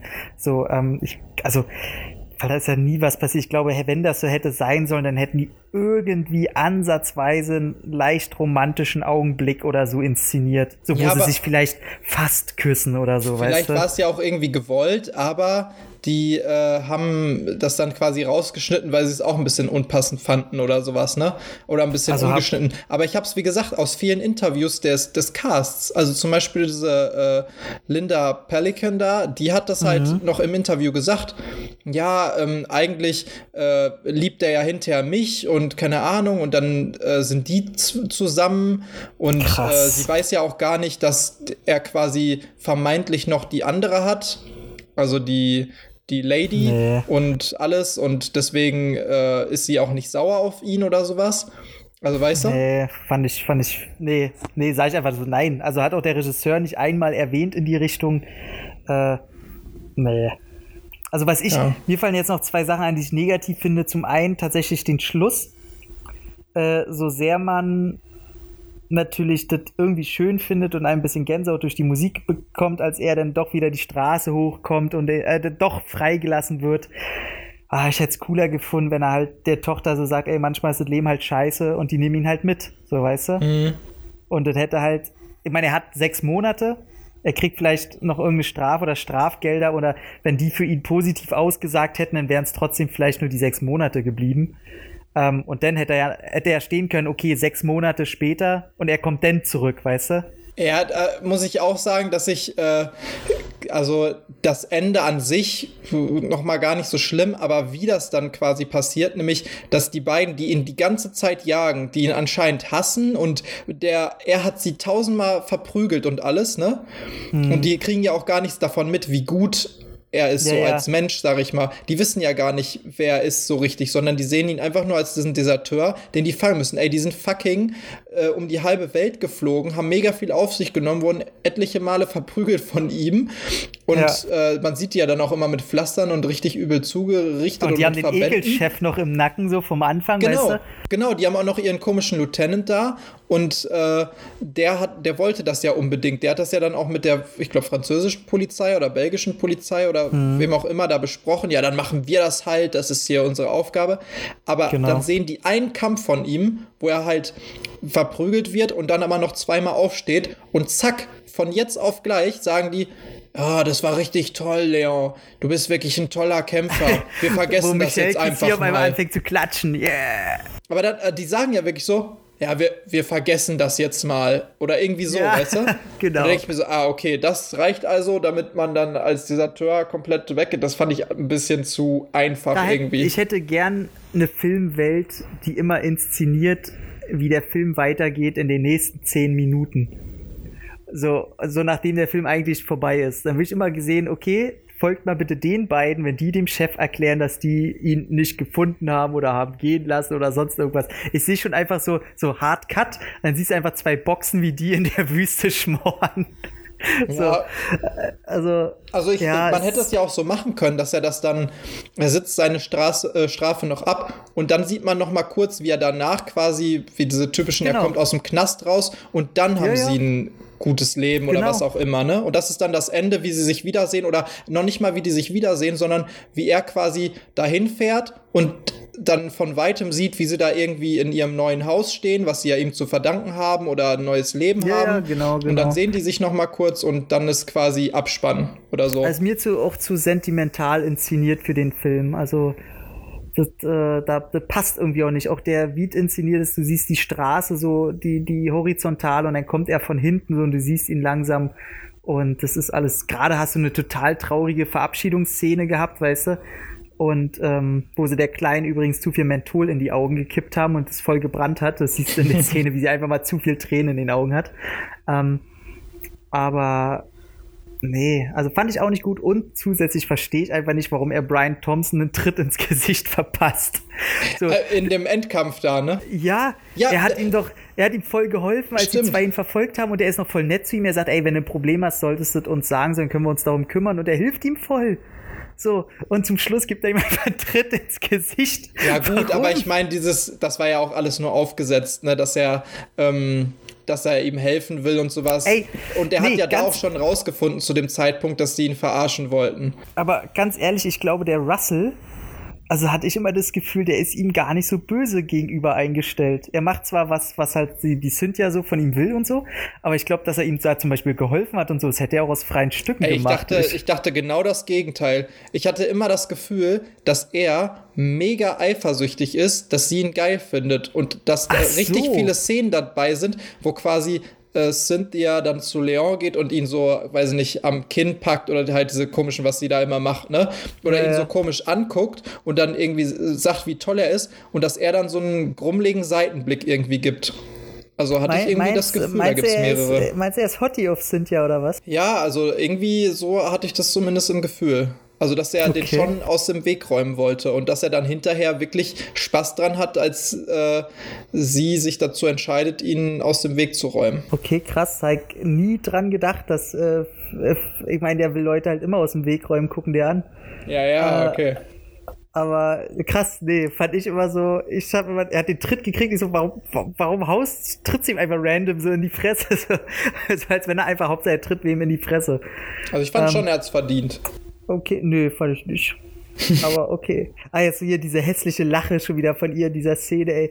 Auch wenn Brian Thompson lacht, ey, da ist einfach noch ein Kinn, was einfach zu viel ist. Das ist ja so krass, ey. Ja, das sag ich doch, dieses komische Grinsen, was er dann hat, ne? Und, und eine Szene finde ich immer noch krass, wo und äh, mit so einer Spur Geilheit, wo Cynthia am Ende einfach, wo einer ihr mal hätte sagen können, okay, du musst nicht so schwer atmen. Das wirkt ein bisschen theatralisch, wo sie einfach so so sauer pumpt, als er quasi mhm. gewonnen hat.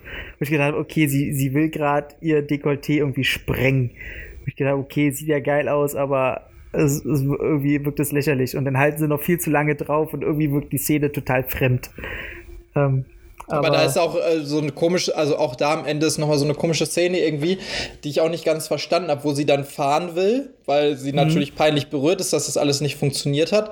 Und dann ja. kommt halt irgendwie der Boss und äh, oder da kommt irgendwie ein Typ und sagt, ja, der Boss will, dass sie nochmal reingehen, sie haben ihre Wettscheine nicht bezahlt. Also, ich meine, die hat doch mega viel Geld, als könnte die das nicht bezahlen, weißt du? Warum sollte die da einfach glaub, abhauen, wenn jeder Bescheid ja, weiß? Genau, ich denke einfach, die hat Angst, dass äh, dass, dass die einfach abhaut so. Also man kennt sie auch anscheinend als äh, integrantes Miststück, ja, der man okay. nicht so unbedingt vertrauen sollte. Aber ich fand diesen, diesen Humoreinwurf total doof, dass sie da äh, dann zugestellt ist mit anderen Autos. Mhm. Ich glaube, das sollte so witzig sein. Ich dachte, okay, das passt so gerade gar nicht. Ah, jetzt kommt hier gerade die hässliche Lache. Ach Gott, ich liebe das. das muss ich als, als GIF-Animation in mein Handy haben. ich ich schenke dir das zum Geburtstag. Super gut, so bitte eingerahmt. Ja. Kommt dann gleich gegen meinen Nazi-Tentakel-Dildo an der Wand. Super gut. Ja, das ist, genau, das ist genau die richtige Stelle dafür. ja, aber wirklich. oh Mann, die sieht da auch aus, ey. Super geil. Ist, ey, ganz, die wirkt auf mich wie so eine. Ich mache jetzt mal Meryl Streep nach. So, so wirkt die da auf mich. So völlig übertrieben und. Ja, Meryl Streep gab es ja schon lange zu dem Zeitpunkt, also es könnte passen, ne? Es ist so gut. Die hat doch irgendwie was von ihr. Ja, Brian die Thompson, kurzen Haare. Ich, ich, liebe Brian Thompson, der Typ, ey, kaum ich weg. Ähm, ich glaube, haben wir noch irgendwas zu sagen? Ich glaube, wir haben nee. eigentlich alles durch, ne? Ich meine auch. Also, wenn du ihm eine Wertung geben würdest, äh, wir können ja noch ein. Wobei, fühlen wir das ein Lieblingsmoment, schlechtester Moment? Doch, wir fühlen das jetzt einfach mal ein. Sag mal, Lieblingsmoment. Lieblingsmoment? Mm. Mhm. Boah, ey, jetzt kommst du hier ganz spontan mir, mit solchen ist Sachen. Ist mir scheißegal, die erste, die dir einfällt. Beim nächsten weiß ja, dass sie ähm, kommt. Oh, jetzt zieht die Hose äh, aber wieder schön bis zum Bauchnabel, ne? Verdammt, Mensch. Cooler Typ. oh, und sie glitzert aber auch so, ey, wie, ich oh fand Mann, eigentlich ey. die Szene ganz schön, weil ich mich an mich erinnert habe, äh, gefühlt habe, als sie sagen, wir gehen jetzt einkaufen und wir sorgen für dich. Und dann gehen äh, die beiden einkaufen, Joshua und Leon, und bringen einfach mhm. drei Tüten mit Süßigkeiten und Kelloggs mit, wo sie dann sagt, mm, ja, okay, ich glaube, ich gehe morgen doch noch mal selber einkaufen. ja, stimmt. Das, das war irgendwie niedlich. so ein schöner Familienmoment auch und so ein, also es war irgendwie niedlich. Das hat auch gezeigt, Ahnung. dass er wahrscheinlich noch nie für eine Familie eingekauft hat. Ja, ja, also es war irgendwie, das fand ich ganz authentisch und es, es war irgendwie ein, ein witziger, schöner Moment der so ja. auch äh, schöne Leichtigkeit, aber schöne, schöner, schöner Familienmoment und so. Ja. Ich glaube, mein Liebster natürlich neben ihrem Lachen in der Limousine ist der erste Kampf, dieser Yuppie-Kampf, wo er den Yuppie dann reinzieht, aber der Typ nicht der Eierschlag, also er haut ihm ja so mit einem Schlag die Eier so. Weißt ja, ne? Hm, ja. So, sondern der Moment davor, wo der andere noch so großspurig tut, ihn ihn so anguckt, dann, ich weiß nicht, ob ich dich schlagen oder küssen soll. Und, oh, Van Damme, ja. und Van Damme ihn einfach weiter sturch anguckt, so von wegen, ey, ich, als hätte er gar nichts, als wäre er nicht mal da. Ja. So, und, und das, den anderen so scheiße sauer macht. Und das mag ich sehr. Weil das erinnert mich auch immer ein bisschen an mich, wenn, wenn einer ausrastet oder weil sie beleidigend wird oder so, schalte ich halt auch immer total ab, ohne das Böse zu meinen. Und weil es dann einfach keinen Sinn mehr hat, sich mit, dem, mit der Person zu unterhalten. Und ach, das fand ich schön gedacht. Und dann kriegt er auch schön die Eier zu Klump gehauen. Aber auch sehr unspektakulär. Da habe ich mich ein bisschen gefühlt wie die Zuschauer drumherum, wo ich mir ja. dachte, okay, das war's jetzt. Äh, ja, toll. Ich fand ja in der Pubertätszeit immer die Tussi geil, die das Blut aufs Dekolleté kriegt und es dann so ableckt. Weil ich mir dachte, ey, die will ich haben. Du bist halt naja. einfach ein perverser Bastard, das wussten wir schon immer. Ja. Ja, ja. ja und was ist dein. Hassmoment gewesen? Äh, mein Hassmoment ist, glaube ich, schon also neben generellen Fehltritten, was äh, Cynthias Outfits angeht, ähm, ich glaube fast der Pretty Woman-Moment, wenn sie ihm Klamotten kauft. Echt? Die, die, die wirken so tonal Meiner komplett auch. nicht da rein. Da, also da, den hätte ich sofort gewusst, im Gegensatz zu der Lieblingsszene. Äh, Habe ich ja vorhin auch schon mal angesprochen. Ich finde den mhm. Schnitt da schlecht. Ich finde die Szene ist schlecht gemacht. Ich finde die ist total unpassend da irgendwie reingezwungen in den Film. Und ich finde auch sie da total schrecklich. Also, dass, dass es so wirken soll wie, ähm, ja, und jetzt haben sie auf einmal trotzdem so, ein, so eine Beziehung und äh, sind sich irgendwie doch ein bisschen lieb äh, und genau, äh, genau. das ist alles irgendwie nicht so, wie ich. Ja, weiß das nicht. Das fühlt sich einfach komplett unauthentisch an. Das Gegenteil zu der Szene, die ich gerade meinte. Genau, also es ist halt eine Szene, wo man eigentlich denkt, okay, die wird rausgeschnitten. Mhm, also, ja. Aber, naja, aber nee, die fand ich auch ganz schlimm.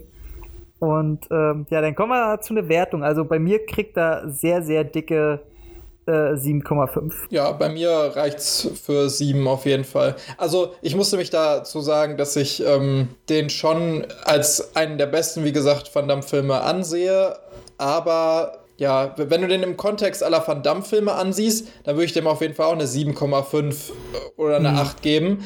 Aber äh, ich habe da immer Schwierigkeiten, wenn ich das dann wiederum mit wirklich künstlerisch wertvollen Film äh, ja, äh, vergleiche oder sowas, dann ist es halt immer noch nur so ein. Er ist jetzt, er ist jetzt kein Transformers 4. Gott sei Dank nicht, ja. so, äh, genau, jetzt kommt ja hier Joshua.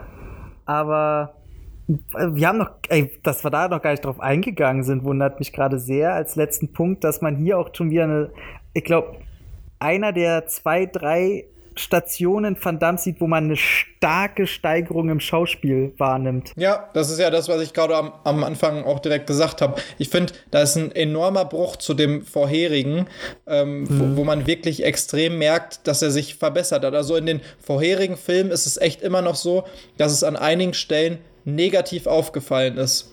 Und hier stört es halt wirklich komplett gar nicht mehr.